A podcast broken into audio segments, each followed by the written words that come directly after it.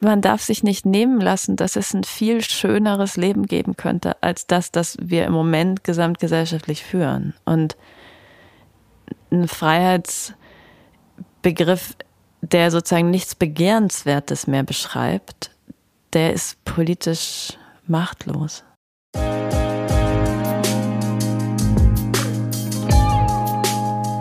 Dear Reader, der Podcast über das Lesen co-produziert von Burg Hülshoff Center for Literature.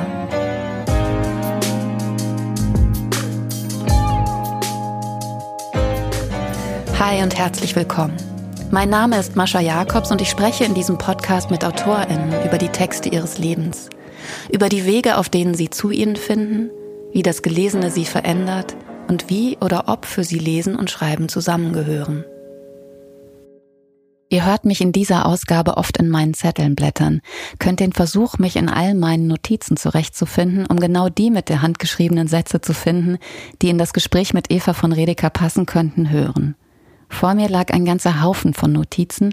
Ich war mal wieder ein bisschen streberinnenhaft übervorbereitet, weil ich meine heutige Gesprächspartnerin Eva von Redeker bewundere. Für ihre Wortneuschöpfungen und Ideen wie etwa Phantombesitz, ihre Begriffsarbeit und das wilde Denken, für ihren Formwillen bei einem Schreiben für viele, für ihre Intelligenz, die sie aber selten raushängen lässt, für ihren Mut und die politische Arbeit, die eben auch Textarbeit sein kann. Sie selbst nennt das Texte produzieren, die teilbar sind. Eva von Redeker ist gelernte Philosophin und hat sich vor ein paar Jahren gegen eine akademische Karriere entschieden, was für uns ein großes Glück bedeutet, denn jetzt ist sie eine der interessantesten Public Intellectuals des Landes. Sonst hätte die Uni sie vielleicht verschluckt.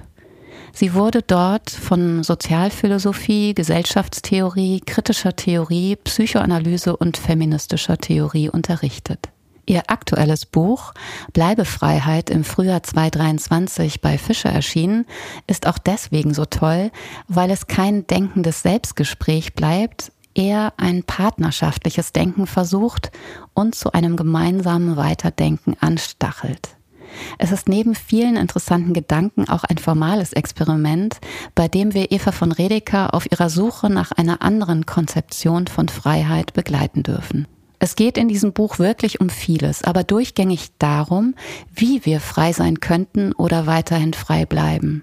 Wie wir die Liebe zur Welt trotz Klimakatastrophe und erstarkenden faschistischen und rechtsliberalen Kräften verteidigen, wie wir ein Weltverhältnis abseits der Eigentumsform einüben können, wie wir eine verantwortliche politische Beziehung zur Welt aufrechterhalten oder beginnen, wie wir unsere wechselseitige Abhängigkeit leben und das Souveränitätsphantasma einer ungespaltenen Identität verabschieden und was es dafür braucht. Zeit ist eine der Antworten, auch wenn das vielleicht angesichts der Dringlichkeit der Klimakatastrophe kontraintuitiv klingt. Eva von Redeker ist mit Hannah Arendt daran interessiert, Möglichkeiten der Verbundenheit und des Anfängesetzens zu denken, trotz der Düsternis der damaligen und der aktuellen Lage. For the Love of the World heißt im Original die 700-seitige, wirklich fantastische Biografie über Hannah Arendt, die Eva von Redeker mitgebracht hat. Die Autorin dieser philosophischen Biografie, Elizabeth Young Brühl, die ein so materialgesättigtes Buch geschrieben hat, dass es auch als ein Geschichtsbuch über das 20. Jahrhundert durchgehen kann, war eine Freundin von Eva von Redeker, die in unserem Gespräch auch erzählt, wie die Liebe zu diesem Buch sie zum Lesen, zum Leben und zum Weiterstudieren verführte, wie es ihr in schweren Zeiten geholfen hat. Manche Bücher haben eben auch die Kraft, die man für Neuanfänge braucht. Und vielleicht kann man das auch für den zweiten mitgebrachten Lieblingstext sagen, Grace von Kate Tempest, gegen das man sich nicht wehren kann, selbst wenn man Kate Tempest, so wie ich, manchmal nicht aushält.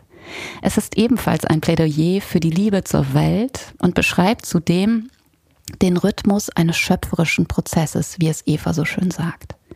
Wir sprechen über diese Texte, aber auch über toxische Freiheitsbegriffe und was das mit dem Eigentumsbegriff zu tun hat, über rassistische und geschlechtsspezifische Gewalt, Momente des Neuanfangs, Reproduktionsarbeit, Gezeiten, produktive Gespaltenheit und über das Glück des Schreibendürfens.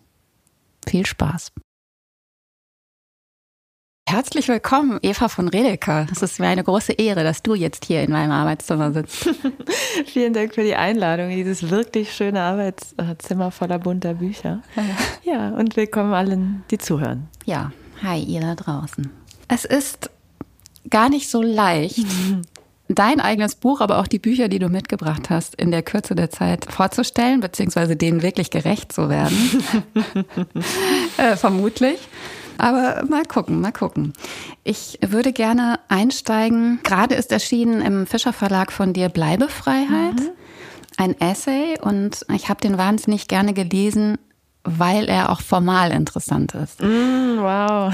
und eigentlich würde ich gerne damit äh, beginnen, weil ich habe den Eindruck, dass man dir bei der Suche nach einem anderen Freiheitsbegriff oder einer anderen Konzeption von Freiheit einfach so mit auf den Fersen ist oder so wie so mit dabei ist. Mm. Und du baust auch immer wieder zum Beispiel Freundinnen ein oder auch Leute, die den Text scheinbar gelesen haben und dir raten an der Stelle, äh, ist das jetzt nicht irgendwie äh, zu kompliziert oder könnte einen das nicht auf die falsche Fährte mm. leiten und so. Also man kann sozusagen deinem Denken äh, wirklich folgen. Und das ist äh, sehr, sehr selten, dass das gut ist. Und ähm, deswegen äh, finde ich das ein grandioses Buch.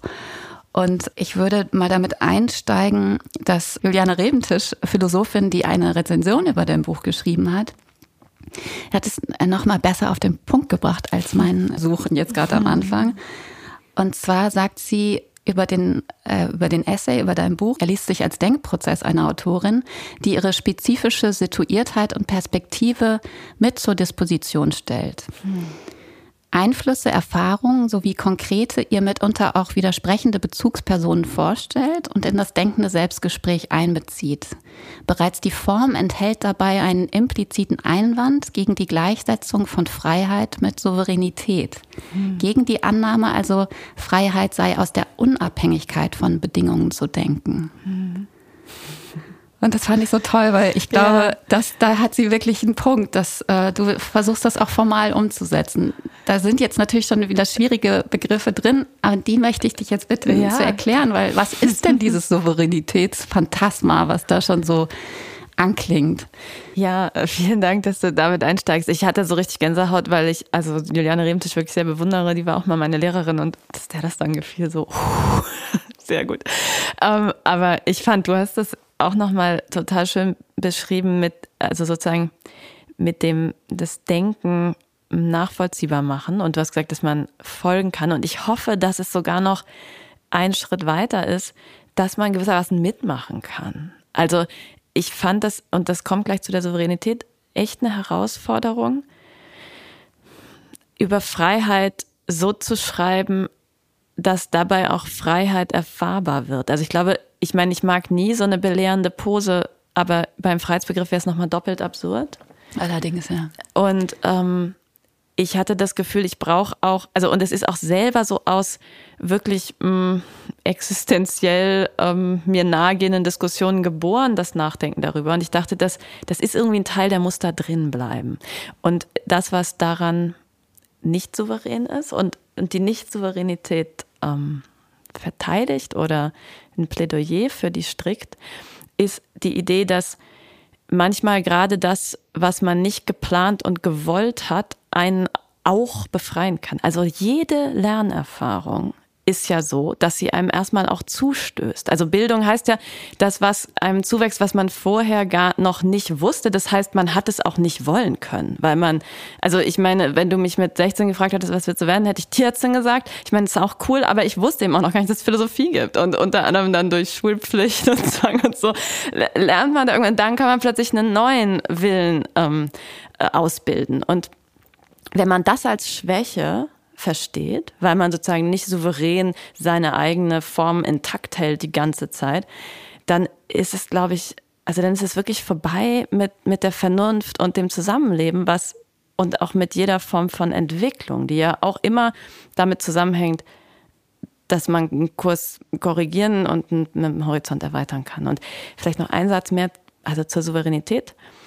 Das ist ja ein Begriff, der eine bestimmte Form von Herrschaft beschreibt, nämlich eine eigentlich vollkommene, also die Herrschaft einer höheren Gewalt über ein Territorium oder auch, was mich immer besonders interessiert, über ein Eigentumsobjekt. Also Eigentum heißt in der Moderne, du kannst alles damit machen, was willst, egal, auch kaputt machen, auch zerstören. Und was eine Sache, mit der ich wirklich in diesem Buch versuche so zu brechen, ist die Verkopplung von Freiheit mit dieser Vorstellung von Souveränität. Dass man erst, wenn man alles, auch Zerstörung mit etwas anrichten kann, man dann frei ist. Ähm, das glaube ich ist eine Sackgasse und nicht nur eine, die irgendwie die Welt kaputt macht, also darüber habe ich im letzten Buch viel geschrieben, sondern auch eine, die uns vielleicht eine irgendwie köstlichere, größere Freiheit verstellt. Ich möchte nochmal zurück und ich meine, das ist jetzt nur eine Vermutung, aber mir ging es so während Corona, dass ich die ganze Zeit gedacht habe, wo sind denn die schlauen Philosophinnen, die jetzt mal diesen eben wirklich toxischen Freiheitsbegriff, den ja da sozusagen mhm. Covid-Leugner oder auch verschiedene Leute, man müssen noch nicht mhm. mal Covid-Leugner gewesen sein, äh, sozusagen immer so hochgehalten haben, auch so einen total vereinfachten, mhm. toxischen Freiheitsbegriff. Ich habe immer gedacht, so, wo, wo sind die Texte, die das, äh, die das sozusagen äh, ähm, gut informiert wirklich jetzt mal mhm. auseinandernehmen können. Und das ist eigentlich der Text. Danke, also ist das ja. in der Zeit entstanden oder? Ja, beziehungsweise die müssen dann eben auch erstmal geschrieben werden, nicht wahr? Und wenn man sozusagen erstmal damit beschäftigt ist, äh, das auch ein Stück weit das Herz blutet, weil man sich mit seinen besten Freunden irgendwie nur noch schwer einigen kann, aber dabei schon auch was lernt, so dann dann dauert es vielleicht auch ein bisschen, bis der Text dann da ist. Das Interessante ist, glaube ich, dass auf eine bestimmte Art man auch mit dem gängigen Freiheitsbegriff sich ähm, immer Argumente sozusagen erfolgreich bauen kann, die diesen, was du toxischen Freiheitsbegriff, also dieses komplette Bestehen auf der eigenen Willkür und dann sowas wie mein Gesicht gehört mir, also muss ich keine Maske tragen oder sowas, ähm, die da das ähm, widerlegen, die gibt's eigentlich schon schon in dem normalen Freiheitsverständnis, was ich problematisiere. Also du kannst immer sagen, naja, deine Freiheit hört aber da auf, wo sie die Freiheit der anderen beeinträchtigt. So. Und das musst du auch kapieren, sonst bist du unvernünftig. Das kannst du ja auch selber nicht wollen, dass andere alles machen, könnte dich ja auch irgendwie erwürgen, kannst du auch nicht wollen. Also, wenn du ne, die anderen zu großen Gefahr der Ansteckung aussetzt, dann muss deine Freiheit da enden das, das ist eigentlich Teil dieses Pakets, dass man einerseits Willkürfreiheit hat, also Souveränität, aber nur in dem Gebiet, der niemand anders angeht. Und was jetzt aber, glaube ich, weshalb ich nicht einfach das Buch geschrieben habe, was gewissermaßen diese Vorstellung von, von Freiheit verteidigt und einfach so sagt, jetzt seid doch mal vernünftig. Stimmt, das, das hätte sich auch wahrscheinlich relativ schnell erschöpft, ja. Ja, ja, ja. Und, das, und man hat auch so gesehen, das gab es ja auch schon und das hat nicht gegriffen und dann kann man irgendwie sagen, die Leute sind alle irgendwie egoistisch, aber das, also, das kann nicht sein. Also Leute sind nicht einfach irgendwie blöd. Und ich glaube, mich hat dann auch interessiert zu verstehen, was an dieser Vorstellung gerade so unattraktiv ist oder sein, sein so sehen Zug verliert. Und das liegt, glaube ich, daran, dass wir inzwischen ziemlich genau wissen, dass es fast nichts gibt, was niemand anderes angeht. Also so wie in der Pandemie das Atmen plötzlich zu einer gemeinsamen Sache geworden ist. Also wenn wir können gleich beim Atmen bleiben. Ja, jetzt wissen wir eben auch, anders als die Theorien vor 300 Jahren, die diesen Freiheitsbegriff in die Welt gesetzt haben, dass unser Atem davon abhängt, dass es Bäume und Phytoplankton gibt, die überhaupt äh, Sauerstoff äh, ausstoßen und dass selbst das nicht mehr sicher ist in Zukunft. Also es gibt eigentlich fast nichts mehr, was man tut, was nicht mit ganz vielen Sachen zusammenwirkt. Und dann kommt diese Idee der Grenzen der eigenen Freiheit, da wo die Freiheit der anderen anfängt, so total ins, in also in Schwierigkeiten, weil die Grenzen quasi immer näher rücken. Also man das Gefühl, da ist am Ende nichts mehr übrig. Und dieser irrationale Effekt, also wenn das dann an manchen Punkten sich Bahn bricht, kann man ja immer nur mit dem Kopf schütteln, so was weiß ich, was darf ich denn jetzt noch sagen, weil man irgendwie zwei Worte nicht mehr sagen darf, kann sagen, alter Schwede, also so, kannst du jetzt sofort zwei neue Worte ausdenken, dann kannst du wieder genauso viel sagen wie vorher. Aber da also sozusagen in der Irrationalität dieses irgendwie so toxischen Anspruchs steckt schon der wahre Kern, dass wenn wir ernst machen würden damit, nicht mehr schädlich die Grenzen kommenden Lebens und äh, Lebens global um uns herum zu beeinträchtigen, wir einer völligen Überforderung auch unterliegen würden oder man zumindest so vor lauter Bedingungen der, und Grenzen der Freiheit oder sozusagen lauter Grenzen, wo die Freiheit der anderen anfängt, die eigene Freiheit gar nicht mehr sehen und spüren können. Und das sozusagen dann in so einem Verzweiflungsschlag dann eben so, egal, die anderen das, und die Vernunft werden jetzt mal ausradiert und woran ich mich halte, ist so die Freiheitssphären, die mir immer schon zustanden. Und die behandle ich einfach, als sei das ein Eigentum. Also eine bestimmte Vorstellung von Meinungsfreiheit, eine bestimmte Vorstellung von Bewegungsfreiheit. Einfach so, zack, jetzt meint jeder, der daran kratzt so Notwehr wird geschossen. Das nennst du auch Phantombesitz, was ich ein sehr, sehr mhm. schönes Wort finde. Genau, so als würde das, wie das, als wäre da was amputiert, wo man aber trotzdem immer noch denkt, doch, doch, da ist noch was. Also es gehört mir, ich, ich kann da kontrollieren. Und, und das führt dann sehr schnell in, auch in krasse Gewalt, weil man sich darüber vergewissern kann, dass man wirklich noch diese, was ich eben Souveränität nannte, diese Kontrolle hat. Weil wenn, wenn einem das Eigentum dazu berechtigt, zu missbrauchen und auch zu zerstören, dann gerade wenn man sich nicht mehr so sicher ist, ob, ob das einem da eigentlich was gehört, dann kann man sich in diesem ultimativen Akt des Eigentümerseins dessen vergewissern. Das sehen wir auch also in rassistischer und geschlechtsspezifischer Gewalt, ja, dass sozusagen gerade in dem Moment, wo, wo so die Verfügung unsicher wird, plötzlich dann eine ganz krasse, ähm, ja, zum Teil wirklich tödliche ähm, Wiederaneignung stattfindet.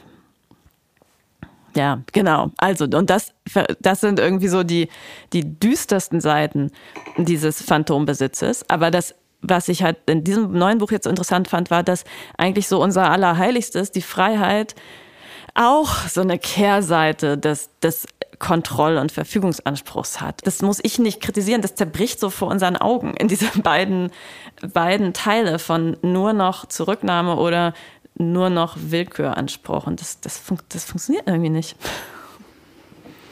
Und im Prinzip geht es dir auch mit dem Buch, glaube ich, darum, also wir müssen gleich vielleicht auch nochmal über das Paradoxon, was schon der Titel ist, sprechen, ja. aber äh, es geht dir, glaube ich, in dem Buch auch darum, eben eine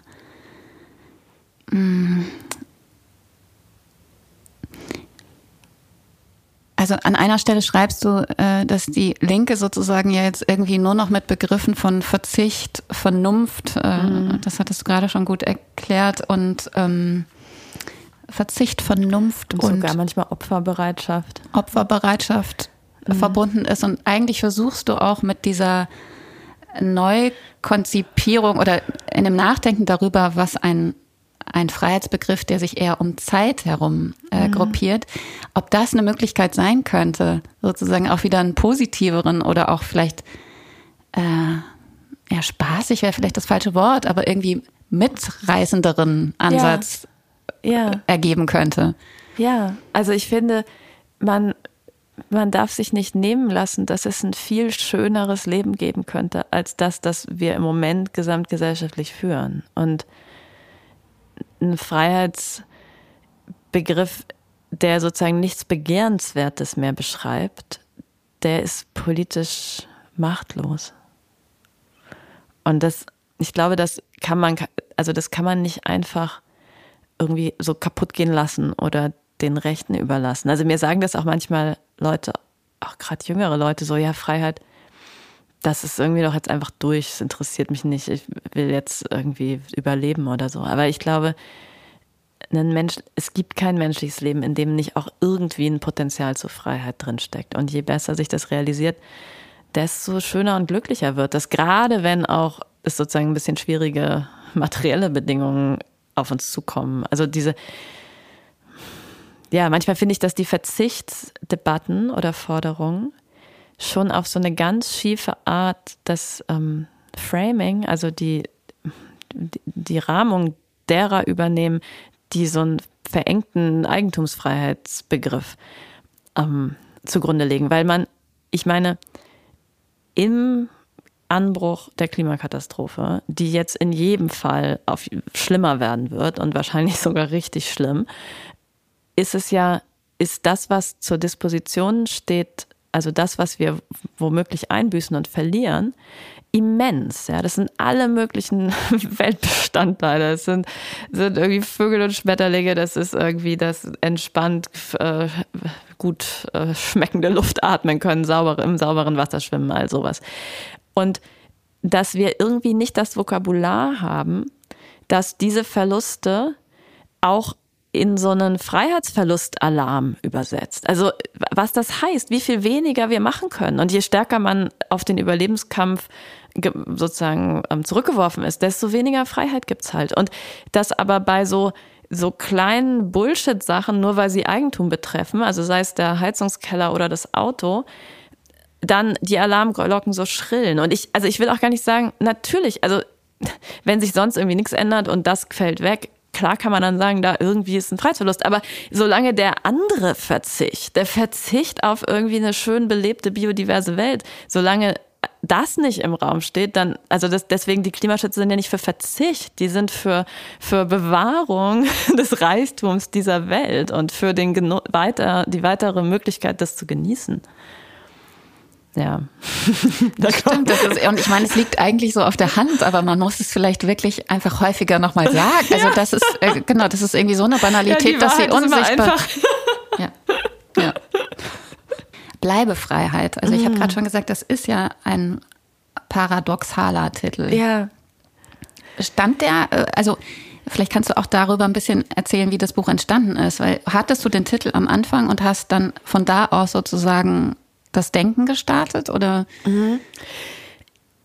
Ich frage mich so, ich weiß ehrlich gesagt nicht mehr ganz genau, in welchem Moment mir das eigentlich eingefallen und dann hängen geblieben ist. Also ich habe es auch mal schon sehr früh in irgendeinem Interview während der Pandemie benutzt. Dann haben sich auch zu Recht ziemlich viele Leute wahnsinnig aufgeregt, weil sie mir gesagt haben, ja, aber jetzt, wenn man sich nicht bewegen kann, dann ist ja keine Freiheit, ist ja klar. Aber ähm, ich fand sozusagen den Test, den die Bewegungseinschränkung auf den eigenen Aufenthaltsort macht. Also dass man merkt, okay, ist das, wie es, wo ich jetzt bin, sozusagen, ist das, ähm, ist das einzwängend, so dass ich es überhaupt nur aushalte, wenn ich ständig raus kann? Oder habe ich womöglich so gute Bedingungen, dass ich hier bleiben kann? Und wenn man das hat, ist das ein, sozusagen das zu haben, ist ein riesiges Glück, was finde ich als Privileg insofern schlecht beschrieben ist, als es ja nicht was ist, was, was sozusagen manche auf Kosten der anderen auf eine toxische Weise haben, sondern ich meine, wir sollten einfach eine Welt bauen, wo jeder Wohnung und Freiraum und auch Zugang zu frischer Luft und sowas hat. Das ist überhaupt nicht unmöglich. Und wo jeder in Zusammenhängen und Bezugsgruppen lebt, in denen man sich auch nicht nach ein paar Tagen total auf die Nerven geht. Und in denen, und natürlich ist das so, wie es, also die Pandemie war natürlich ein totaler Horror für alle Leute, die nicht irgendwie mit mehreren Erwachsenen im Garten gelebt haben. Aber das, dass man sozusagen dadurch jetzt für alle Zeiten festgeschrieben hat, dass nur in dem der vorherigen Normalität die Utopie besteht, das wollte ich irgendwie nicht, nicht aushalten, sondern eher sagen, können wir nicht jetzt eine neue, bessere Utopie entwerfen? Die Vorstellung, was, was bräuchte es eigentlich auf der Welt, damit man bleiben und frei bleiben kann? Und tatsächlich war es dann so, also der, dieser Titel, diese, dieser, dieses Spiel mit so einem neu erfundenen Wort, was, was das Gegenteil zu Reisefreiheit ist, das ist natürlich erstmal ein Paradox. Und das hat also, ich halte am Ende gar nicht an dem Bleiben fest, sondern an dem zeitlichen Denken von Freiheit. Aber man muss, genau um das zu machen, was du am Anfang so irgendwie auch so schön beschrieben hast, dass man eben zusammen mit den Lesenden denkt und wirklich so einen Denkprozess darstellt, muss, muss so du halt irgendwo anfangen. Ja. Und wenn ich sozusagen dann nur über Bleibefreiheit reden würde, dann, also dann, das ist gerade so gebaut, dass man dann irgendwann unruhig und ungeduldig wird und sagt, nee, aber das, also bleiben allein, das reicht doch nicht so. Und dann, genau, aber was, was öffnet sich denn durch das Bleiben? Nämlich die Perspektive, dass wir nicht nur räumlich, also bewege ich mich jetzt gerade im Raum, nee, okay, also null, null Bewegungsfreiheit. Aber kann ich hier bleiben, über die Zeit hinweg, ist plötzlich schon was, was eigentlich ziemlich viele Voraussetzungen hat und auch ein ziemlicher Luxus ist. Also in so einer ähm, katastrophenbedrohten Welt ist das eigentlich viel bedrohter als die Aufbruchsmöglichkeit. Wenn man nur noch weg kann, aber alles ist so eine Mondlandschaft, dann ist man krass unfrei, während wenn man sozusagen die, was es alles bräuchte, damit so eine Stadt wie Berlin oder so ein trock, immer trockener werdender Landstrich in Brandenburg bewohnbar bleibt, so wow, das, das, hat, das hat viele Voraussetzungen, das ist sehr luxuriös. Und deswegen ging es mir sozusagen über das Bleiben dann im nächsten Schritt darum, überhaupt bei der Zeit anzukommen. Sagen, warum, warum denken wir über Freiheit eigentlich nicht zeitlich nach? Freiheit nicht als Raum und Bewegungsspielraum, Willensspielraum haben, sondern Zeit haben eigene Zeit haben, ungezwungene Zeit haben, erfüllte Zeit haben. Und das, also das ist eigentlich das, wovon ich dann hoffe, so nach und nach mich und meine GesprächspartnerInnen so zu überzeugen. Ja, das tust du. du kommst dann auf so, ein, so eine Art Zungenbrecher. Das Fischers Fritze der Freiheit. Den hast du geschrieben. Eine Fülle erfüllter Zeit in einer Zeit der Fülle, habe ich mir hier notiert. Ja, schön.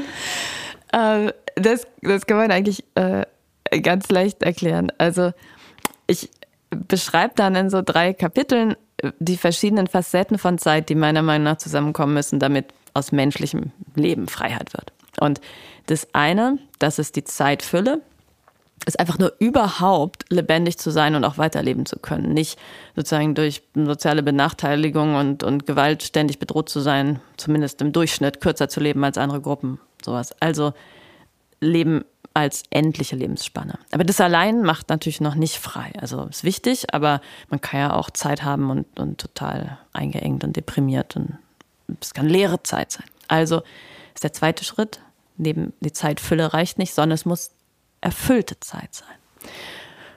Und dann, ja, da gibt es dann viel irgendwie so Diskussionen, was macht eigentlich die Zeit erfüllt und ähm, eine Art, wie ich das versuche ähm, zu so darzustellen oder ähm, sozusagen greifbar werden zu lassen, ist über diese Idee von Hannah Arendt, dass Neuanfänge eigentlich so eine Art Unendlichkeit in die Zeit bringen. Also dann nicht, plötzlich nicht mehr nur eine Spanne, die, die fest bemessen ist, sondern man kann eben, je mehr, man kann ganz viel machen und je mehr Möglichkeiten uns zur Verfügung stehen, neu einzusetzen, wozu man mm, erstmal, also die Ungebundenheit braucht, nicht irgendwelche Gewaltsysteme entweder selber aufrechtzuerhalten oder vor allem ihnen unterworfen zu sein uns spontan zusammenhandeln können, Beziehungen eingehen können. Also diese Art von Neuanfänge zum Beispiel machen Zeit erfüllt und machen sie auch auf eine bestimmte Art unendlich, weil sozusagen immer noch was anderes, noch was Neues passieren könnte. Und ich glaube, also das ist so auch eins der, der Kernmotive in dem Buch, dass ich glaube, diese Unendlichkeitssehnsucht, die darf man sich nicht nehmen lassen, aber man muss sie auf eine, nicht so eine voll äh, katastrophale Art wie kapitalistische Akkumulation. Nicht diese Art von höher, schneller, weiter, das ist irgendwie eine sehr schlechte Unendlichkeit. Genau, also erfüllte Zeit. Und dann ist es ja aber so, dass wir leben auch als natürliche Wesen, die über eine lange Jahrhundert Jahrtausende der Evolution in ein bestimmtes Ökosystem ziemlich perfekt so eingepasst sind und auch in dem am besten funktionieren. Und ökologische Zeit, die hat weder die Zeit so einer einen individuellen Spanne noch dieses sozusagen Feuerwerk der ganz vielen Anfangsmöglichkeiten, wo immer alles passieren kann, sondern die ist eher so zyklisch. Also da stellen sich ganz viele Sachen gegenseitig wieder her. Nicht immer ganz identisch. Es gibt ja auch, also in der Evolution genau, bilden sich eben so Nischen und Ökosysteme raus. Aber auf eine Art, wo ganz viel ineinander greift und auch ineinander greifen muss. Und das nenne ich ähm, Gezeiten, also so kreisende, wiederkehrende Zeitläufe. Und die kennen wir ja auch aus dem eigenen Leben. Ja? Also es gibt sowas wie Tagesrhythmen, es gibt, äh, man muss schlafen, man muss essen. Ähm, es gibt bestimmte Rituale, die, die das Leben strukturieren. Und es ist eben auch eine der Dimensionen von Zeitlichkeit, die wir brauchen. Auch ganz konkret, ich sagte eben schon, um atmen und essen und all sowas zu können, sind wir angewiesen auf diese natürlichen Gezeiten. Und die sind auch sozusagen, je reicher die sind, also je üppiger die sind, desto mehr können wir machen, desto weniger sind wir an eine Nische gefesselt. Also je mehr wächst, desto sozusagen musst du nicht einfach nur alle Zeit damit verbringen, gerade noch Kartoffeln anzubauen, sondern du kannst irgendwie auswählen. Und das ist dann die Zeit der Fülle, in der so eine Üppigkeit herrscht. Und die ist auch Teil unserer Freiheit und auch nicht nur irgendwie so eine Vorbedingung, die erstmal gesichert werden muss, sondern ich finde, darin verwirklicht sich auch Freiheit, dass man in einer maximal lebendigen Umwelt lebt, weil man für dieses, was ich vorher sagte mit den Neuanfängen, dann plötzlich viel mehr Einsatzmöglichkeiten hat. Also viel mehr um einen rum, viel mehr Gezeiten sozusagen sind, kann man auch in mehr von denen selber einsetzen oder was, was neu ähm, konfigurieren. Genau, und das ist dann, mal gucken, ob ich es zusammenkriege, eine Fülle erfüllter Zeit in einer Zeit der Fülle. oh ja. Und die Redundanz ist gerade gut so, weil dann gibt es Reserve und es ist nicht so schnell plötzlich Nein. ausgeraucht. das ist schön. Ja, und die, du hast ja gerade schon gesagt, Hannah Arendt hat sich mit den Neuanfängen mhm. beschäftigt und ähm, es geht auch darum, dass man innerhalb dieser was du Gezeiten nennst, also in dieser Zyklen, dass es da auch Regenerationszeit ja, gibt. Dass man sich erholen kann. Genau. Und die Regeneration kann dann zu einer besseren Handlungsfähigkeit führen. Und ich glaube, dass diese Gedanken hast du auch aus, ähm, also du hast schon deine Magisterarbeit über Hannah Arendt mhm. geschrieben, über ihr letztes, auch fragmentarisch gebliebenes genau. Werk, äh, Werk.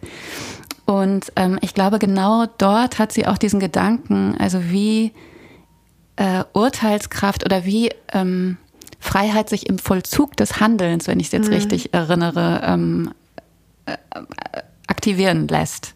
Also ist, ja. ist das dieser, ist das die Verbindung zu Arendt, die dich interessiert hat, auch für dein eigenes Buch? Ich glaube, also das ist auf jeden Fall eine der zentralen Verbindungen. Und im Mittelteil übernehme ich ja auch so ganz euphorisch ihre Idee des Freiseins im Handeln und im, genau wie du sagst, im Handlungsvollzug. Also nicht in der Souveränität über fixierte Sphären und nicht darin, dass einem einfach Rechte zuteil werden, sondern wirklich darin, dass wir handeln und auf eine bestimmte Art uns im Handeln auf die sozusagen Grenzen unserer Existenz oder auf die Zeit beziehen, bei Arendt dann auf den Moment der Geburt. Sie sagt ja immer, wenn man anfängt, wiederholt man eigentlich seine Geburt. Das finde ich einen ganz tollen Gedanken. Auch einen natürlich feministisch tollen Gedanken. Ähm, und dann hast du mich jetzt gerade darauf gebracht, dass es doch noch eine andere Verwandtschaft gibt, die mir überhaupt nicht klar war, nämlich dass Arendt in Vom Leben des Geistes auch also sehr stark versucht zu zeigen, dass gewissermaßen ein, ein Ökosystem innerhalb unseres ähm, Geistes wichtig ist. Also ein Zusammenspielen verschiedener Fakultäten. Was sie versucht hat, ist zu zeigen, dass nicht, also sie spricht in diesem Spätwerk über Denken, Wollen und Urteilen. Und was sie versucht ähm, zu zeigen, ist, dass die alle sozusagen gleichrangig nebeneinander und aufeinander einwirkend agieren müssen. Dass nicht zum Beispiel einfach das Denken, mm, das Wollen, äh, dem Wollen diktiert, was es zu wollen hat. Aber auch nicht, dass der Wille einfach alle unsere Urteile bestimmt, sondern dass, also das wäre jetzt ein ganz eigener Podcast, das sozusagen äh, auszufalten, wie sie das baut. Das ist, ich bin da auch sehr beeinflusst von einer speziellen Interpretation von Elizabeth Young Brühl, die das auch sagt, dass da so eine Art Gewaltenteilung gibt. Aber man könnte auch sagen, so ein Ökosystem, wie das zusammenspielt. Also das ist interessant, ja, cooler Hinweis. Es gibt aber auch eine anti-arensche Häresie in meinem Buch, die darin besteht, dass ich die zyklische Zeit der Natur, die für Arendt eigentlich so eine total stupide ja, Gegend der Unfreiheit ist, der, wo es einfach sich alles nur so identisch wiederholt und wo Notwendigkeit herrscht und nicht Freiheit, dass ich das für falsch halte und dass ich dagegen sage und gerade auch als Feministin sage, wenn man die Arbeiten und die Tätigkeiten, die das Leben wiederherstellen, und selbst bis in die Natur hinein, wenn man die einfach als stumpf und gedankenlos beschreibt, dann, also erstens, ähm, zementiert man dann die Unfreiheit, weil es immer irgendwen oder zumindest bestimmte Zeiten von, für alle geben muss, wo man das macht und wo man dann nicht frei ist. Aber, und das ist dann umso gruseliger, wenn man denkt, wir werden in Zukunft mehr Mühe dafür aufbringen müssen, die Lebensgrundlagen zu bewahren. Also wenn das alles einfach nur stumpf und erzwungen ist, so, boah.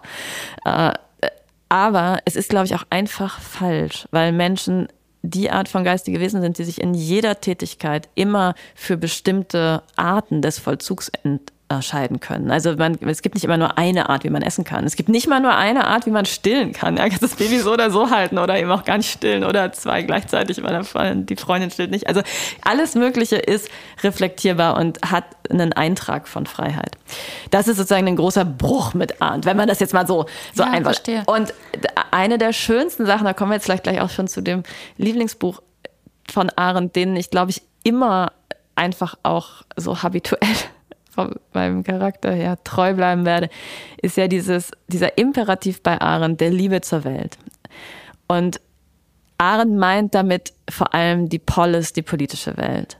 Und das war für mich auch total wichtig, so erzogen zu werden, erstmal auch als jemand, die von so einem abgelegenen Bauernhof kommt, überhaupt zu kapieren, dass es eben viel größere Gemeinwesen gibt und wir auf die angewiesen sind und man sich um die kümmern muss und nicht nur um irgendwie die Schafe im Stall. Aber so, ich das Gefühl, gut, also 15 Jahre weiter in der Gesellschaftstheorie und kritischen Theorie kann ich jetzt auch mal sozusagen mich zurückwenden und Arendt sagen, dass in diesem naturgeschichtlichen Moment die Liebe zur Welt wirklich auch die Liebe zur ökologischen Welt sein muss und die Liebe zur Biodiversität sein muss.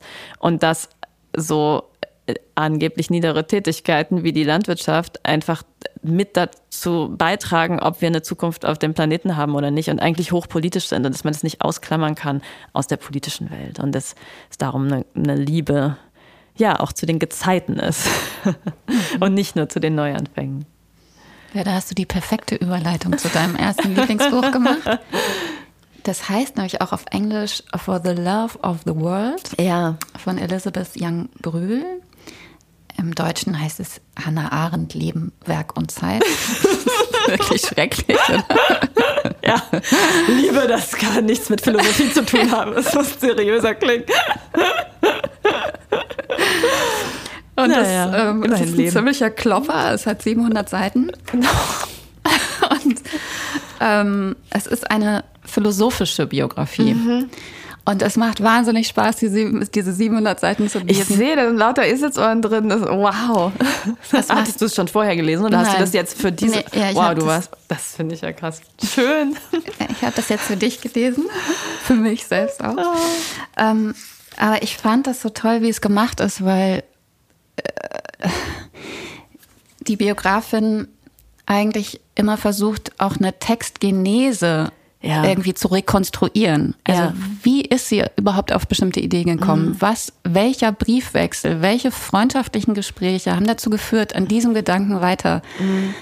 nachzudenken und so. Also es ist wirklich, äh, ist eigentlich auch ein unfassbares Werk. Also ehrlich gesagt, ich, du kannst ja gleich ein bisschen über Elizabeth, die du glaube ich auch persönlich kanntest, äh, sprechen. Aber allein das, da denke ich, da hätte ich mein Leben mit verbracht, um dieses Buch zu schreiben. Ne? Ja. Das ist ja so viel Material und ja. es, es geht in so viele Bereiche, Länder, äh, Zirkel, Korrespondenzen und auch immer eine sehr gute Erklärung von bestimmten philosophischen oder auch politischen äh, Debatten äh, zu bestimmten Zeiten. Es ist äh, ein unfassbares Buch.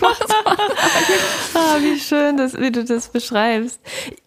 Ich finde auch, dass, also tatsächlich, was du sagst mit diesem massiven, wie viel ähm, da drin steckt, das ist wirklich so wie so ein, es ist so fast enzyklopädisch, aber vom Lesegenuss das genaue Gegenteil. Aber Elisabeth war irgendwie auch so ein enzyklopädischer Mensch, die einfach so, also auch auf eine Art weltliebend eben so alles wichtig und relevant fand und sich so, so zu jedem, jeder Information so eine Begeisterung aufbringen konnte. Und in dem Buch also die Leistung, das dann so zu sortieren, dass daraus, das ist ja, also es ist eine Werkbiografie, die, also genau wie du eben beschreibst, sozusagen nicht einfach so ableitet, weil Aaron den und den Charakter hatte, hat sie die und die Thesen, sondern wirklich zeigt, welche Erfahrungen und Einflüsse haben welche Gedanken reifen lassen und in welchen Auseinandersetzungen hat es dann Kontur gewonnen und wie ist es dann ausformuliert und dann wiederum, wie, wie war die Rezeption und das Weiterdenken. Aber es ist ja auch einfach also eines, finde ich, der besten Geschichtsbücher über das, die Geschichte des 20. Jahrhunderts. Genau. Also man lernt einfach so viel. Absolut. Und Arendt selbst wiederum war auch sehr überzeugt davon, dass man bestimmte paradigmatische Erfahrungen rekonstruieren können muss, um auch Denksysteme zu verstehen. Und das, insofern wird das in dieser Methode Arendt auch gerecht. Also Elizabeth ist ja später Psychoanalytikerin geworden und ähm, hat auch ganz tolle ähm, psychoanalytische Texte geschrieben, auch reflektiert auf ihre Arbeit als Biografin. Sie hat aber ne Arendt zum Beispiel, die ja selber so eine, also ich würde sagen auch äh, etwas irrationale Abneigung gegen die Psychoanalyse hatte, hat sie nicht analysiert, weil sie eben auch das Gefühl hatte, das ist in dem Fall, das sozusagen gehört sich nicht, weil das nicht Arends eigene Art der Rekonstruktion gewesen wäre. Trotzdem ist es natürlich kein kein unkritisches Buch, aber es, ja, es ist einfach so ein es monumentales. Nicht unkritisch. Also ja. ganz oft ähm, wird äh, Arendt auch regelrecht zerrissen. Also ja. werden nicht nur so die die die Kritikpunkte von außen äh, sehr mhm. detailliert aufgezeigt, sondern auch Elizabeth Young Brühl sagt manchmal, ähm, da hat sie sich irgendwie verrannt. oder Wenn man so sagt, wie, wie, die, wie die Genese des Gedankens ist, kann man ja auch manchmal sagen, wie so ein bisschen der Abweg ist ja. des Gedankens. Ja. Und es ist auch stellenweise lustig. Und ja. Wie schön. Äh, also ich hatte wirklich großen Spaß, das zu lesen. Aber sag mal, wann hast du das zum allerersten Mal gelesen und wie, wie wurde es für dich so ein wichtiger Text? Ah, super, die Jahreszahl muss ich mal einmal rekonstruieren. Ich glaube, ich war 22, wenn ich 82 geboren bin, war das wohl 2004, 3, sowas um den Dreh. Ähm, ja, also das ist eigentlich voll die krasse Geschichte. Ähm, das habe ich mir jetzt eingebrockt, wo ich das mitgebracht habe. Ich, ähm, ich habe ja auch im neuen Buch kurz erwähnt, dass mein Vater sehr lange sehr schwer krank war und ähm, in sozusagen der zweiten schlimmen Phase seiner Leukämie bin ich, ich hatte eigentlich in, angefangen, ich hatte von Tübingen nach Berlin gewechselt zum Studieren und bin aber dann immer die halbe Woche nach Hause gefahren, um einfach auch mitzuhelfen und natürlich auch um ihn zu sehen und ähm, da im ersten im Krankenhaus, also auch da sozusagen immer zu besuchen. Und ich hatte damals das, ich meine, ich habe das Gefühl, die jetzt 22-Jährigen sind alle so viel schlauer und die lernen irgendwie. Ich hatte einfach auch so gar keinen Deutungshorizont für die Erfahrung, die ich da gemacht habe, auch nicht für die Arbeit, die ich gemacht habe. Also ich hatte überhaupt kein Verständnis davon, dass sowas halt krasse Reproduktionsarbeit ist, es normal ist, dass man total erschöpft ist. Es war mir irgendwie, ich dachte, ist doch klar, ist jetzt das Richtige, was man macht. Komisch, warum ist das Richtige nicht einfacher? So ungefähr. Mhm. Und ich war dann irgendwann wirklich sehr, sehr müde. Und mir hatte eine sehr gute Freundin, ähm, ehemalige Lehrerin, ich sag manchmal, von der habe ich denken gelernt, ähm, Elisabeth Bonsen, die hat mir das ausgeliehen. Die hat mich manchmal so mit Büchern versorgt. Und ich habe es dann ewig nicht gelesen und ich war irgendwann sowieso an so einem Punkt, wo ich auch alles, was an der Uni stattfand, so obsolet fand. Und wenn man in so einer existenziellen Situation ist, das ist halt alles plötzlich so belanglos. Und ich konnte mich überhaupt nicht mehr konzentrieren. Dann überlegt, dass ich wahrscheinlich, und habe dann irgendwann gemerkt, ich kann auch nicht mehr lesen. Also ich kann einfach gar nicht, so geht nicht. Und da dachte ich so, ja gut, ja, wenn das nicht wiederkommt, also dann muss ich eben, dann studiere ich eben nicht. Wäre ich halt Reitlehrerin oder so, mal gucken. Also und war eigentlich schon so ziemlich entschieden, dass das da jetzt so vorbei ist. Und dann hatte ich dieses Buch und saß wieder im Zug nach Hause und dachte, scheiße, ich muss ihr das endlich zurückgeben. Ich habe es noch nicht mal gelesen. Ich lüge so ungern. Ich, ich jetzt, also ich mach mal, blätter mal los. Und dann habe ich diese 700 Seiten innerhalb von ein paar Tagen durchgelesen. Und dann habe ich gedacht, ich studiere doch weiter Philosophie mit dem Lesen. Es scheint ja nur darauf anzukommen, das Richtige zu lesen. Ja, es war irgendwie eine sehr, sehr wunderbare Fügung in meinem Leben. Und ich habe dann später äh, die Elisabeth, also auch gar nicht so viel später, zwei Jahre später, mal auf einer Konferenz getroffen und ähm, war so völlig baff, war total beeindruckt. Mir ist auch nachher erst klar geworden, dass ich zu dem Zeitpunkt noch keine einzige Philosophieprofessorin oder Lehrerin, also als Frau getroffen habe. Ja? Also ich meine, also, also dass es da sozusagen so, ein, so einen identifikatorischen Rush gab, lag schon auch an so banalen statistischen Faktoren, aber auch daran, dass Elisabeth einfach eine umwerfende Person war. Ich glaube, für sie war das auch sehr schön, mh, junge Leute zu treffen, die sich für ihr und Ahrens Werk interessieren, weil sie dann später Psychoanalytikerin war, nicht mehr an der Uni, also keine Studierenden hatten. Ich glaube, dadurch gab es da so ein Match und dann, genau, hatten wir eine Ko Korrespondenz und sie hat Sachen gelesen, die ich geschrieben habe. Ich habe jedes Wort gelesen, was sie geschrieben hat. Darüber auch eigentlich erst so richtig vernünftig Feministin geworden. Und ja, dann haben wir uns jedes Jahr besucht und so. Ja, und dann ist sie leider viel zu früh gestorben. Die Jahreszeit habe ich jetzt auch schon wieder vergessen. Es war auf jeden Fall am 1. Dezember. Ich 2011. Glaub, 2011, oh danke, ja. Ja, scheiß ja. Ja. Aber also tolle Person und die hat eben der Welt auch viel hinterlassen, auch in diesem, finde ich, zu wenig rezipierten psychoanalytischen Werk. Und dieses Arendt-Buch ist einfach, das ist der Hammer. Das ist einfach so, es wird, glaube ich, auch nie alt. Es wird im Herbst jetzt eine, ich glaube, auch gute neue Biografie geben, aber auch da ist so klar, also dieses Werk wird einfach weiter für sich stehen. Sie hat ähm, auch noch eine Biografie über Anna Freud ja. geschrieben. Hast du die gelesen? Ich glaube, ja. die werde ich mir jetzt auch sofort besorgen. Die, das, ähm, ich habe die auch gelesen, das war auch ganz lehrreich für mich. Die ist vom Stil her ganz anders, weil Anna Freud auch so ein ganz anderer, also nicht so ein generöser, überschwänglicher Charakter wie Arendt und letztlich auch Elisabeth ist. Man lernt unglaublich viel über Psychoanalyse. Interessante Sache an dem Werk ist, dass sie also vorher von den Herausgebern und auch von den Nachlassverwaltern darauf verpflichtet wurde, ähm, Anna Freud nicht zu outen als Lesbe es ist urkomisch, weil also macht sie halt auch nicht, also nicht mit dem Wort, aber ich meine, sie schreibt halt darüber, wie sie 30 Jahre mit einer anderen Frau zusammengelebt hat, Kinder hatte und das ist so völlig klar. Und ich finde selbst so die, die queeren Einsprengsel bei Arendt kommen in dieser Arendt-Biografie super schön durch, ist einfach so, ist einfach da, ja. Es wird einfach narrativ hergestellt, ohne dass man jetzt eine Kategorie Stimmt. braucht. Stimmt, ähm, ja.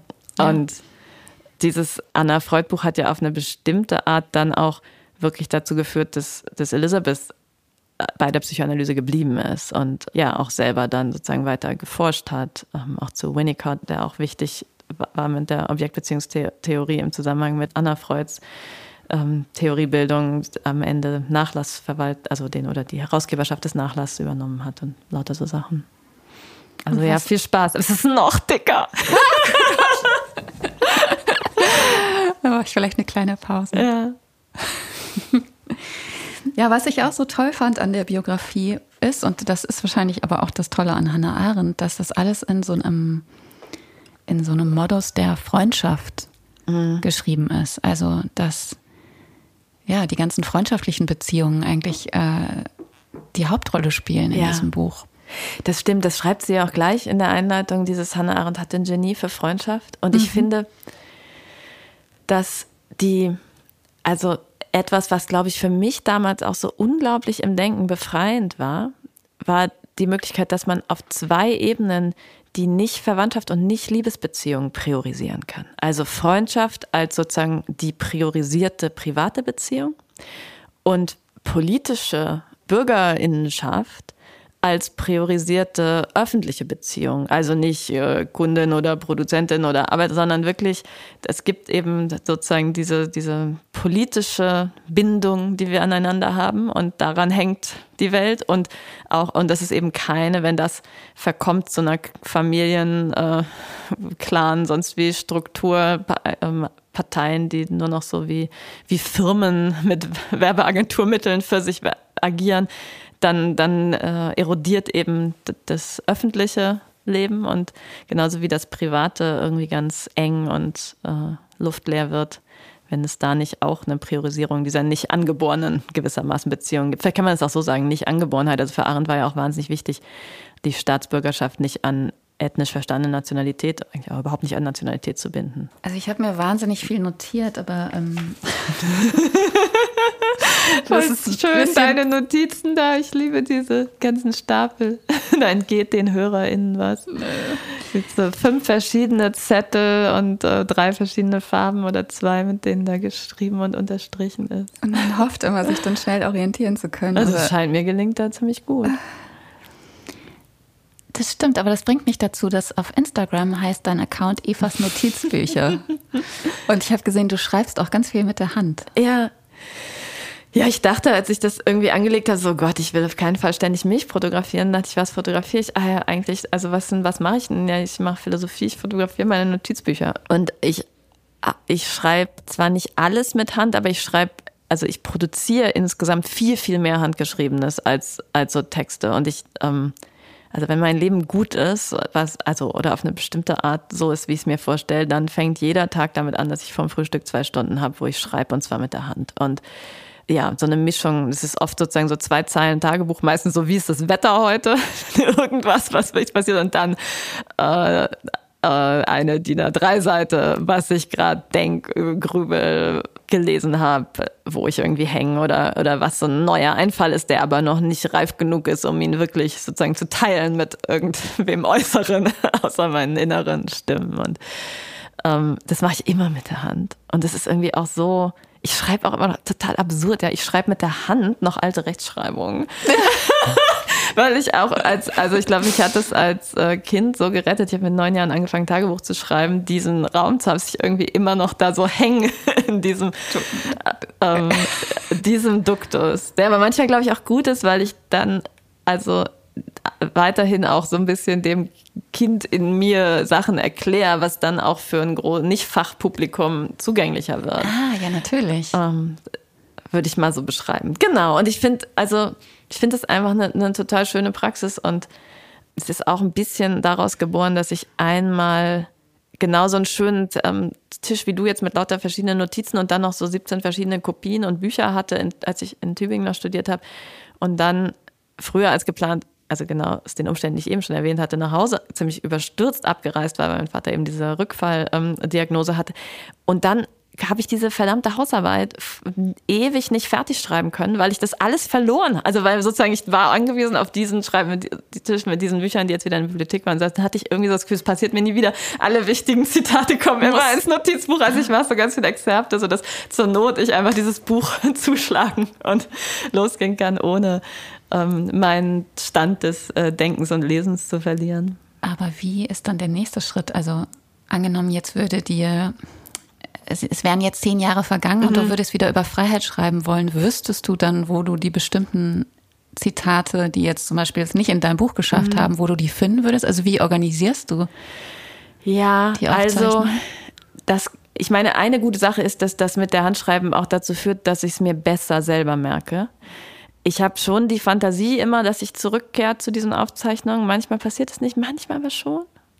Und ich habe, ich versuche dann immer, wenn ich die ins Regal stelle, irgendwie raufzuschreiben, was da drin ist oder so. Aber meistens ist es eher so, dass ich sage, ah ja, das dicke türkise Buch, da ist doch irgendwie gegen Ende habe ich doch da, da. und dann finde ich es schon wieder. Also da hat man irgendwie so einen sechsten Sinn, wie ich habe sehr schlechten Orientierungssinn im Raum, aber in meinen Notizbüchern habe ich, glaube ich, einen ganz guten also ich weiß ja nicht, äh, ob du weiter auch akademisch sozusagen wirklich an Akademie arbeitest. Ich schätze mhm. mal schon. Ich weiß es nicht genau, aber ich, ich wäre sehr glücklich, wenn du einfach weiter in Bücher schreiben würdest und wir mit ja. dir mitdenken könnten. das ist äh, total schön, dass du das sagst. Tatsächlich ist es nämlich eher so, dass ich, um das sicherzustellen, das mit dem Raustreten aus Akademia ziemlich entschieden äh, gemacht habe und zwar auch institutionell. Also im Moment reicht das gerade so mit den Büchern zum Leben. Ich lebe auch sehr günstig äh, da draußen auf dem Land und ich finde das so ein verrücktes Glück, dass das passieren kann, dass man einfach vom Schreiben leben kann, dass ich denke, also ich also stress mich doch jetzt nicht für eine Beamtenlaufbahn auf so, so einem Titel. Also und ich glaube auch, also man kann natürlich an der Uni ganz wichtige und tolle Sachen machen, aber das zu gestalten und dann noch weiterzuschreiben, ist eigentlich unmöglich. Mhm. Also mhm. gerade wenn man dann auch noch ein bisschen Schlafen und Regenerationszeit und, ja, und wenn man auch eine gute Lehre machen will zum Beispiel. Und, genau, und ja. man ist dann immer zerrissen ähm, zwischen den Ansprüchen. Also man muss dann im Grunde sehr brutal auch nicht sich um die Studierenden kümmern.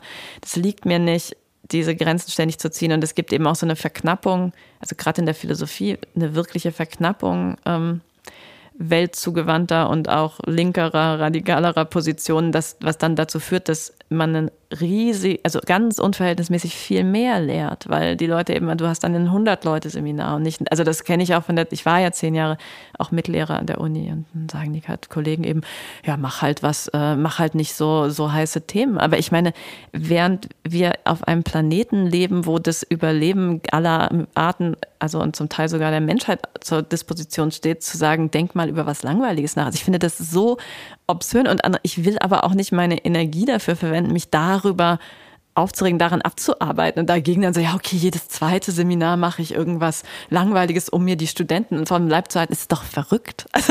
Also deswegen finde ich das jetzt im Moment eine ganz gute Lösung, Zeit dafür zu haben, selbst sozusagen mit dem Denken dahin zu gehen, wo ich das Gefühl habe, es brennt. Und über dieses öffentlichere Sprechen dann trotzdem ja eine Leserinnenschaft und auch die Studierenden zu erreichen, die ich an der Uni erreichen würde, aber darüber hinaus eben auch noch viel mehr ähm, interessierte Menschen, wie ich ja auch mal einer war. Also man, so, man muss ja auch wissen, dass es Philosophie gibt, bevor man schon an der Uni angeschrieben ist. Hat dich das auch immer interessiert, dieses Heraustreten, ähm, weil man jetzt sozusagen auch andere Schreibformen benutzen ja. kann? Ja. Mhm. Ich glaube, das ist, das ist ein, ein wirklich glücklicher Umstand, dass ich eigentlich schon viel länger, als ich Philosophie studieren wollte, also unter anderem ich gar nicht wusste, dass es das gibt, schreiben wollte. Also ich hatte immer so diese, also Freud sagt ja, Glück ist eigentlich eine Erfüllung von Kindheitswünschen. Und als Kind habe ich mir nie gewünscht, eine akademische Karriere zu machen. Ich habe mir gewünscht, Bücher zu schreiben. Und deswegen ist das gerade, also ich glaube schon, es gibt auch nachher ähm, bedeutsame Wünsche. Aber das, da irgendwie so hat das so eine ziemlich direkte Freude gerade. Und ähm, ich mag sehr gern äh, formal experimentieren und ich ähm, ja schreibe auch dann wiederum auch viel viele andere Genres. Wir lesen uns zu Hause auch viel vor. Ich ähm, lebe auch mit einer Schriftstellerin zusammen. Also das hat so eine, eine große Freude, Texte zu produzieren, die auch teilbar sind und, und nicht nur besonders ähm, ja, fußnotenreich abgesichert. Noch teilbarer wird es, wenn man diese Texte dann noch singen würde. ja, da bin ich die falsche Adresse. Ich sag manchmal, eigentlich will ich ja nur irgendwie, dass das den Leuten gefällt. Wenn ich tanzen und singen könnte, müsste ich gar keine Philosophie machen. Kann ich zum Glück nicht. Also ihr kriegt weiter Philosophie. Ich will natürlich, weil die Zeit uns auch ein bisschen drängt, ähm, damit hinaus auf das, den zweiten mitgebrachten Lieblingstext, ja. der von Kate Tempest ist und Grace heißt und eigentlich ein Lied ist. Ja, Kay schreibt ja oft auch ähm, sozusagen Lyrik, die dann aber vertont oder irgendwie rhythmisch eingesprochen wird. Und dieses ja, also ich finde sowieso Kay Tempest eine also der wichtigsten kunstschaffenden Personen der Gegenwart, so genial und auch ja ganz facettenreich in allen möglichen Genres unterwegs und ja, ich find, Essays, Romane. Ja, und ich muss schon sagen, ich finde diese also diese vertonte Lyrik eigentlich die größte Stärke so ich, unglaublich. Und Grace, ja, ich das Lied ich höre beim Schreiben so ziemlich redundante Loops immer das und ich habe das so oft gehört und es ist eines der wenigen Lieder, die ich dann so toll finde, dass ich manchmal dann extra eine Pause mache beim Schreiben. Normalerweise habe ich so Hintergrunddudel, weil ich irgendwie so denke, das ist jetzt noch wichtiger, als was ich gerade gedacht habe. Irgendwas daran ist einfach, finde ich, zauberhaft. Es ist das letzte Lied von dem Album The Line is a Curve von 2022. ich sage das nur, damit ihr es ja. dann auch findet. Stimmt. Mich hat das auch sehr berührt. Ich habe manchmal ein Problem mit Kay Tempest, weil mir das oft wirklich zu, zu kitschig, ja, zu kitschig oder auch ja. so, das hat ja oft so einen Predigerinnen-Ton. Absolut, ja. Aber das, also gegen dieses Lied kann man sich ja überhaupt nicht wehren. Also. das ist ja schon interessant. Ich frage mich das auch manchmal mit dem PredigerInnen-Ton. Nicht zuletzt natürlich auch als Philosophin, die, die dann so spricht. Aber ich glaube, eine Art, sich dem zu stellen, ist zu sagen, das ist ja auch was viel Älteres als irgendwie der Pastor und die Kirche. Also ich meine, dass Kulturen irgendwie Formen des Fantasie, äh, Vorstellungsraum erweiternden und auch Sprechens und auch des Wahrsprechens haben. Ich glaube, das ist ziemlich unabdinglich. Und Kay ist dann vielleicht auch, also es könnte auch irgendwie ein Schaman oder eine Vestalin im äh, römischen Reich. Also es gibt alle möglichen Formen so dieser, dieser Art von Produktion ja, von Text und Gedanken. Und ich glaube, das kann man sich irgendwie nicht so richtig wegwünschen. Und dann ist mir die K-Form viel lieber als irgendein Pastor oder auch eine Pastorin. Äh, Aber wahrsprechen, das stimmt. Das habe ich auch gedacht, als ich es gerade, bevor du kamst, nochmal gehört habe. Das ist irgendwie, ich kann mich, glaube ich, nicht davor ich kann mich gar nicht dagegen wehren, weil es sich so wahrhaftig anfühlt. Ja, und ich meine, das Lied, das ist natürlich, oder der Text ist auf eine Art unglaublich kitschig, weil es natürlich ganze Zeit um Liebe geht. Ich höre das aber gar nicht als Liebeslied, zumindest nicht als romantisches ähm, Beziehungsliebeslied. Und obwohl es eine irrsinnige Erotik hat, auch jetzt nicht in erster Linie sexuell, sondern das ist so, also nichts dagegen. Aber wir reden hier über das Bücherschreiben und ich finde, das beschreibt im Grunde selbst den Rhythmus eines schöpferischen Prozesses. Und Kay hat ja auch also viel geschrieben über Kreativität und Verbundenheit und so. Und ich, es hat irgendwie sowas, also dieses Gefühl beim Schreiben, dass man irgendwie eigentlich sich selber verliert und eher so darauf wartet, dass so durch, durch irgendwas entsteht, was auch ein Stück weit einfach wichtiger ist als man selber. Und das ist gerade, darin liegt irgendwie so eine Freiheit oder auch so ein Frieden da drin. Und das, also das, darüber gibt es hier halt so verschiedene Stellen. Ich, ähm, Kannst du ich kann gerne ein bisschen ja. was vorlesen. Also das eine ist, ist sozusagen wirklich diese Anrufung an den, an sozusagen die Musen, und würde ich sagen, wo, wo sie sagt, please use me, please move through me, please unscrew me, please loosen me up, make music with me, make everything stop, make noise and make silence with me. Um, also benutz mich. Es gibt ja wenig Kontexte, in denen man das gern sagt, aber die müssen dann sehr besonders sein. Benutz mich, beweg dich durch mich, ähm, schraub mich auf, löse mich, mach Musik mit mir, lass alles anhalten, mach Lärm mit mir und mach Stille mit mir. Also das, das ist irgendwie, das sagt die Sprache denen, die sie benutzen, ja. Und, und es gibt dann wirklich auch die Stellen, wo sie sagt, surrender, I do surrender, move through me and feel me get out of the way and tune into something more deep and reflective than what's to be achieved or perceived or affected. Also so dieses Ich ergebe mich äh, und sozusagen lass dich durch mich durchgehen äh, und trete selbst aus dem Weg. Oder auch dieses When I stopped, stopped looking for me, I was able to find you. Ja, das ist auch so toll. Ist auch eigentlich ein ganz Ahrenscher Gedanke, dass sie sagt, Arendt sagt ja immer, man kann keine, also Identität kann man gar nicht finden, weil man sich selber eben nicht sieht. Und man, man, sobald man sich selber sieht, spaltet sich es eigentlich auf und dann ist die Frage, kann man mit sich selbst zusammenbleiben, würde ich sagen, und leben. Aber nur von außen, also nur Äußere kann man sehen als Ganze und dann sozusagen, ich aufhöre, nach mir zu suchen, plötzlich sehe ich dich. Aber das kann eben auch das innere Dich, also das Gegenüber, das man selber ist. Und, die Gespaltenheit. Äh, ja, ja und das ist sozusagen eine gute Gespaltenheit, das ist eine lebendige, ähm, produktive Gespaltenheit. Und was ich nämlich auch so toll finde dann, also ich habe jetzt eben diese ganz sozusagen gelingenden Stellen der Eingebung gelesen aus dem, diesem Kay Tempest Lied, aber es gibt dann eben auch sozusagen dieses Ringen, also wenn, wenn sie sagt, what's my problem, I'm always drawn back to the wrestling match. Ten thoughts in the ring of my mind playing catch. I can't live for the noise in my head. I just want to dig a big ditch in the soil of my breath and bury my brain there. But love said, if you bring forth what is within you, what you bring forth will save you. If you do not bring forth what is within you, what you do not bring forth will destroy you. Also dieses, was mein Problem so, warum ist es, warum komme ich nicht klar? So ständig bin ich irgendwie wieder in dieser Kampfarena und so tausend Stimmen in meinem Kopf, die alle so aufeinander eindreschen. Und das also ist ja eine Erfahrung, die man sowieso, die macht man, wenn man irgendwie doom scrollt, aber die macht man auch, wenn man versucht nachzudenken und Nachrichten liest und mit sich selbst allein ist, ist es ja manchmal eben nicht so ein, so ein flüssiges Zwiegespräch, sondern einfach so ein Overkill an, an Eindrücken und Ansprüchen und ähm, schrill einfach und also I can't live for the noise in my head. Ich kann, komm, kann einfach gar nicht leben wegen all dieses Lärms in meinem Kopf und will, will mich einfach in der Erde begraben und meinen Atem loswerden, so sagt sie. Und dann ist aber diese, diese, ähm, ja, äh, ähm, Forderung gewissermaßen oder auch der Rat der Liebe, von der sie hier spricht, dass es dich retten wird, wenn du das, was in dir ist, bring forth, also in die Welt setzt, gewissermaßen. Und wenn, aber das, was du nicht in die Welt setzt, das ist das, was dich zerstören wird. Und das, das finde ich, also das ist irgendwie auch wirklich krass und gruselig.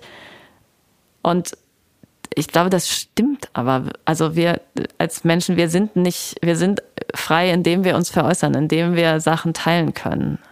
Und ich habe das, ich habe auch wirklich beim Schreiben manchmal so einen Aberglauben, manchmal denke ich so, ah, das ist so ein guter Titel jetzt, der ist eigentlich zu schade für irgendwie diesen kleinen Zeitungstext oder nee, die Idee hebe ich mir noch ein bisschen auf, dann mache ich irgendwann was Größeres raus und das Gefühl, das darf man nicht machen. Also what you do not bring forth will destroy you. So, also wenn das sozusagen jetzt und dann kommt auch, also da, da gibt es eben doch vielleicht was Neues und man wiederholt sich nicht immer und das, ähm, ja, also das irgendwas an dieser mh, mm, existenziellen Erfahrung des Denkens und Schreibens steckt in diesem ähm, Text drin. Und also wenn, wenn ZuhörerInnen es dann, dann selber nochmal dem lauschen, das hat jetzt die noch schöneren und kitschigen Stellen, habe ich jetzt gar nicht gelesen, wo, wo also diese Idee der Gnade, also Grace heißt, das, heißt ja Gnade, die das bedeutet, eigentlich in einer wunderschönen Welt zu leben. Und ein, also sie spricht immer davon, dass sie sich, dass sie nicht aufhören will zu loben. Also und da, diesen Impuls, den gibt es auch im Ahrenschen Denken so ganz, also eben for the love of the world. Ja, das, das ist nicht in deinem Buch und in dem mitgebrachten, in der Biografie ja. von Arendt und in Arendts Texten und in diesem. Also ja. deswegen, das ist wirklich, das bildet jetzt echt eine Einheit. Und es ist so schwer, die Welt, in der so viel Schlimmes passiert, noch zu loben. Aber ich finde, wenn man das nicht tut, dann hat man eigentlich ein einen viel zu wenig radikalen Anspruch, weil man dann bestenfalls will, dass so die schlimmsten Sachen aufhören. Aber man muss wollen, dass es wirklich besser wird.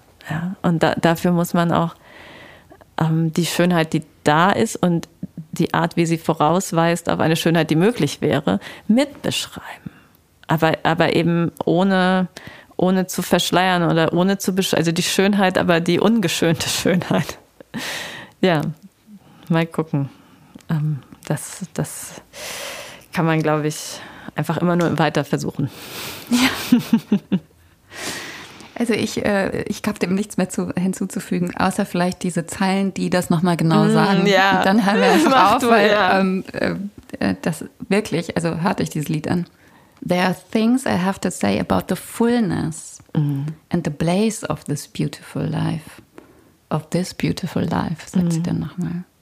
Genau, diese Fülle und Fullness, du ja. dachtest, okay, das verbindet auch. Fülle, erfüllte Zeit, ja. Stimmt, eine andere Lieblingsschriftstellerin, die ich nicht mitgebracht habe, taucht ja auch ganz kurz in dem Text auf. Ähm, Virginia Woolf mit diesem einen Diktum, I want to make life fuller and fuller. Also das Leben immer voller machen. Das, das äh, verbindet, glaube ich, jetzt tatsächlich alles alle Bücher und Texte, die wir besprochen haben, hoffentlich. Absolut. Und das ist aus den Tagebüchern von Virginia Woolf. Das ist mhm. eh fast einer der tollsten Texte auf dieser Welt. Oder ja. Texte sind ja viel, mehrere. Den bringst du dann mit in deinen Podcast. Ja. ja. Machen wir das andersrum nächstes Mal. Ja. Schön. Also tausend Dank, Eva. Gerne. Vielen Dank, Mascha, für die tolle Vorbereitung. Ja, allen fürs Zuhören, weiterdenken. Ade. Ciao. Ciao.